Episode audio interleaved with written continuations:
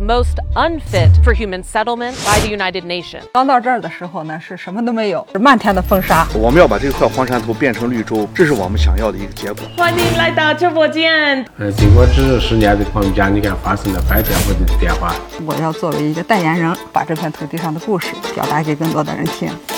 你好，洪子波。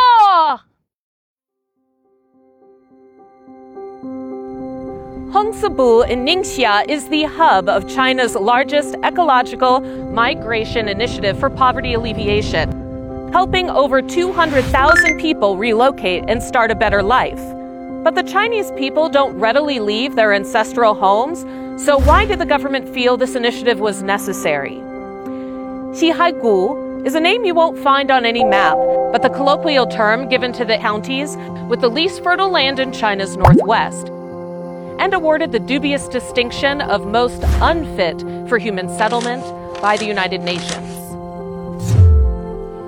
These preserved homes give insight into the primitive living conditions of the people before Hongsibu was developed.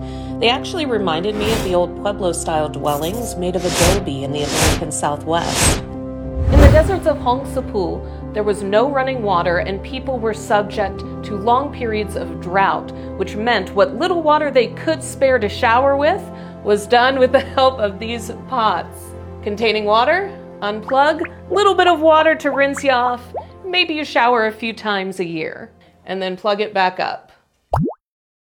There we go. Don't waste water. The harsh land kept locals in poverty and largely isolated. But in the 1990s, the local government started an ambitious initiative to move people into a proper town and shake off poverty. But before they could do anything, they needed water. The lifeblood of Hongsibu is water, and it's right here. This massive irrigation project lifted water from the Mother River, or the Yellow River, more than 300 meters and pumped the water into the veins and arteries of what would become Hongsibu. How do you convince millions of people to move from their ancestral homes in the mountains to a flat desert where they have to build everything from the ground up? You give them a token of good faith. Once people had ready access to water, many things became possible. Lil Kure invested 140,000 yuan in a nearby cattle farm, which helps him take care of the livestock. In 2020 alone, he earned a dividend of 23,000 yuan. So, President Xi Jinping actually came here to your house. And I see you have one of his questions to you up on the wall. It says, uh, 你们在这里 生活方便吗? What did you tell him? 啊，这就是他来的来来到我们家哦，在我们客厅的沙发上和我们一家人聊起了家常，他问就问了这么一句话，说你们在这里生活方便吗？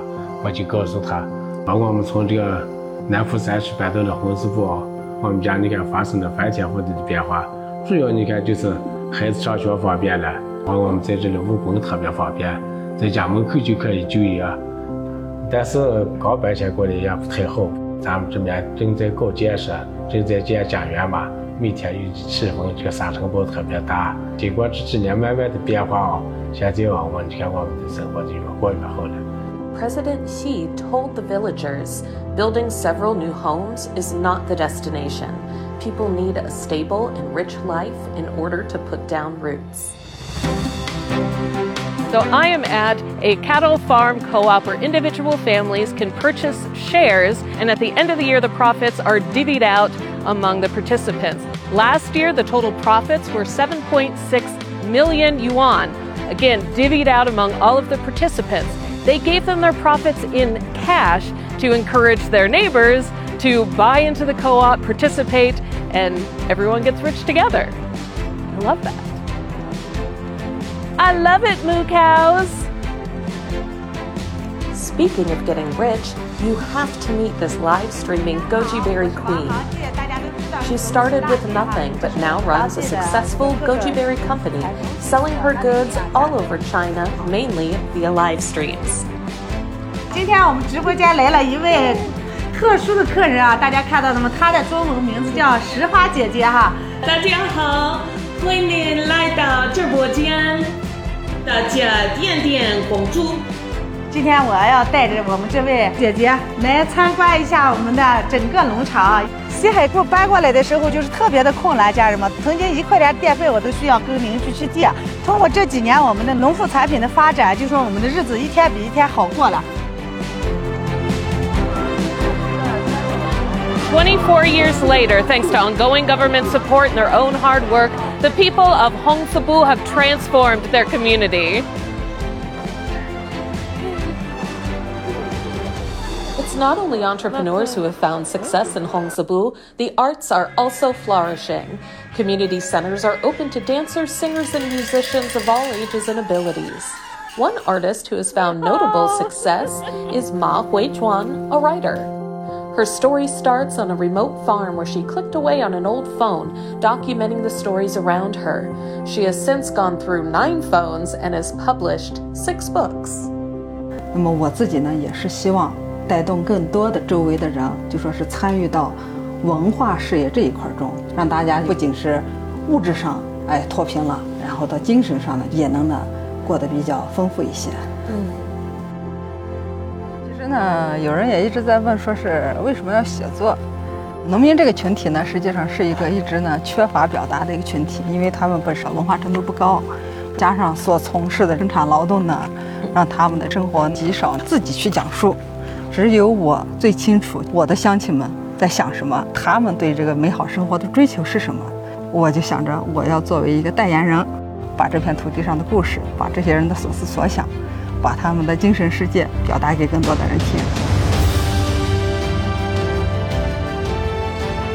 I think Hongsibu is an excellent example of what can happen when people are given equal access to resources. When they no longer have to struggle to meet their daily needs, they can then grow and expand as entrepreneurs, as artists, just as people. And I find that really inspiring. And I can't wait to see what new stories emerge from Hongsibu in the next 24 years.